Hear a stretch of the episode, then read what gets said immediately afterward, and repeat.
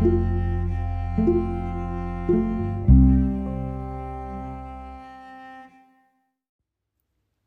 さんこんにちは。柴田久美子のポッドキャスト「優しく優しく優しく」本日も日々の暮らしの中に優しさをお届けいたします。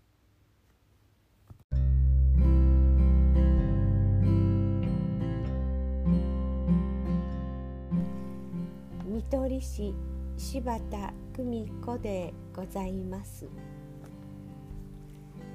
子供は誰でも大人になれるでしょうか。こんな話をみんなとしました。子供と大人の違い？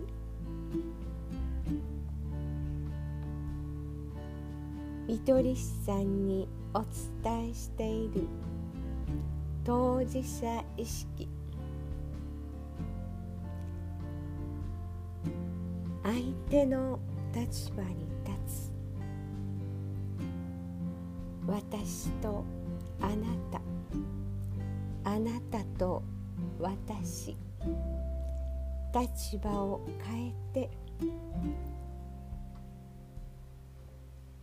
その人になりきって物事を考えられるかどうか。それが大人になることでは。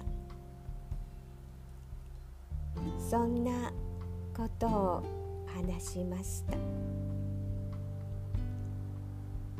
みんなが大人になれば。優しい社会ができるよね。優しく。優しく。優しく。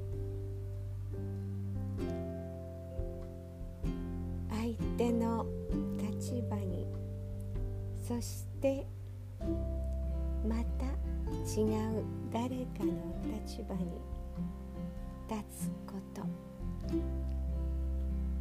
そんな私でありたい。どうぞ皆様幸せな時間を積み重ねてくださいませ。